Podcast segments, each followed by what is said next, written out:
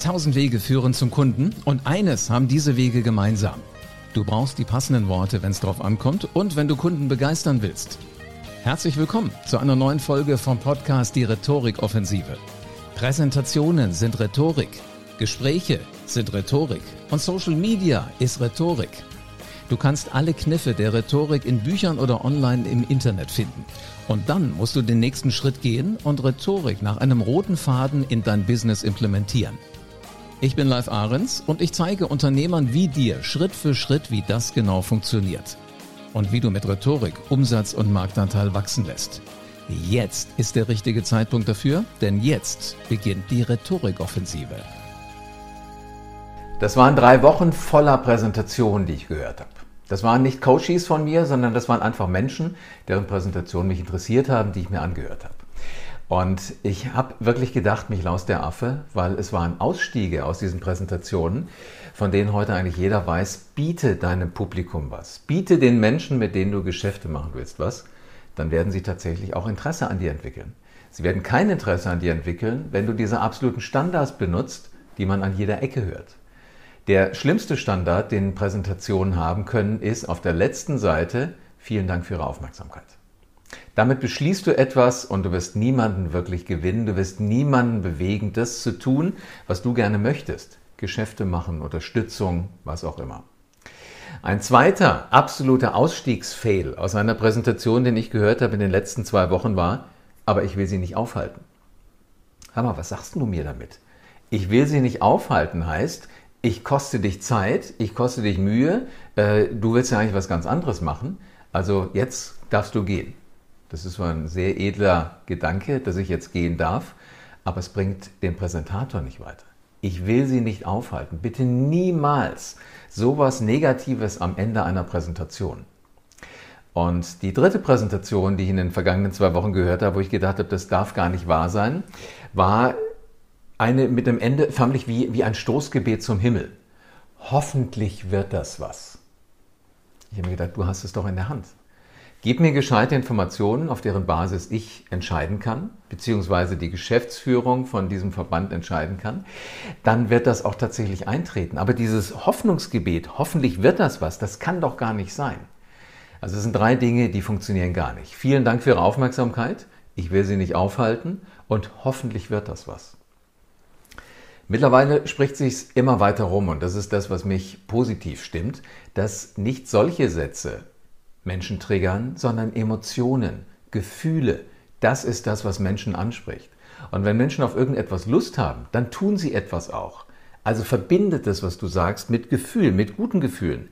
Das Gefühl, dass ich bei was Spannendem dabei bin, bei etwas Bahnbrechendem, dass ich mich einmischen kann in Dinge, die ich alleine vielleicht nicht schaffen würde. Wo ich eingeladen bin, als erster Kunde etwas zu tun, etwas zu haben, etwas zu genießen. Also so diese, dieses Herzklopfen förmlich. Wenn ich das bekomme, das ist etwas, was mich treibt und dann schlage ich zu. Und das liegt häufig, gerade bei Business-Präsentationen, in der Hand des Präsentatoren. Ob er dieses positive Gefühl, dieses, hey, ich will unbedingt dabei sein. Ich merke, ich kriege Puls. Ich sehe es auf meiner Smartwatch, dass mein Puls in dem Moment nach oben schießt. Das sind gute Präsentationen. Und es sind die Menschen, die Vorfreude antriggern die mich heute schon in den Zustand versetzen, in dem ich erst in ein paar Tagen, in ein paar Wochen, in ein paar Monaten sein werde, wenn so ein Projekt zum Beispiel abgeschlossen ist oder wenn ein bestimmtes Gut geliefert wurde. Das ist was Positives. Ich gucke nach vorne und dann kann ich förmlich gar nicht mehr anders, als genau das zu tun, was die Menschen eben machen. Aber ich will noch die ganze Geschichte erzählen mit dieser Ich will sie ja nicht aufhalten Story. Also ich saß da im Publikum und ich habe gemerkt, um mich herum ist überall Getuschel. Und auf einmal habe ich gemerkt, dass was der Präsentator da vorne macht, der, der Redner, der Geschäftsführer, der da spricht, das nehme ich kaum noch wahr. Weil viel spannender war das, was meine Ohren mir in meiner direkten Nähe gesagt haben, wo die Leute wirklich alle sehr, sehr leise waren. Die haben wirklich sehr, sehr vorsichtig und geflüstert. Trotz alledem habe ich es gehört. Und ich habe das Gefühl gehabt, diese Gespräche sind zehnmal spannender als das, was da vorne passiert.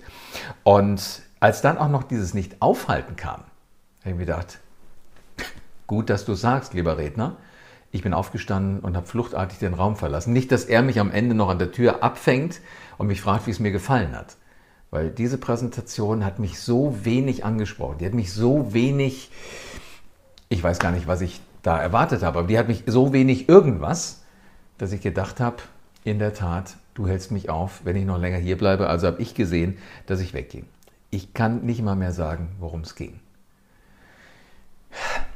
Wenn du noch Präsentationen planst für die nächsten Wochen, tu etwas, reiß Menschen mit, sorg dafür, dass die Lust haben, mit dir zusammenzuarbeiten. Und wenn du da einen Weg brauchst, dann nimm einfach das, was dich mitreißt. Was triggert dich? Was berührt dich emotional? Das, was bei dir funktioniert, funktioniert mit hoher Wahrscheinlichkeit eben auch bei Menschen um dich herum. Also du musst gar nicht so weit suchen. Aber guck dir das bei den Menschen ab, die etwas gut machen. Und wenn du auch so das Gefühl hast, das triggert mich gerade gar nicht, dann wird sich da mit hoher Wahrscheinlichkeit am Ende einer Präsentation um einen wirklichen Ausstiegsfail handeln. Und die bitte irgendwo notieren, damit sie dir nicht irgendwann rausrutschen. Wenn du Ideen wie diese auch für dein Business umsetzen willst und wenn du damit dein Geschäft auf einen neuen Level bringen willst, dann vereinbar ein kostenfreies Erstgespräch mit mir und dann werden wir dich genau dahin entwickeln. Das ist nämlich viel leichter, als du eventuell denkst. Alles, was du dafür tun musst, ist auf www.livearens.de zu gehen und dich einzutragen für ein kostenfreies Erstgespräch mit mir. Und dann werden wir beide zeitnah miteinander telefonieren. Vielen Dank, dass du wieder dabei warst. Wenn dir gefallen hat, was du heute gehört hast, dann war das nur die Kostprobe.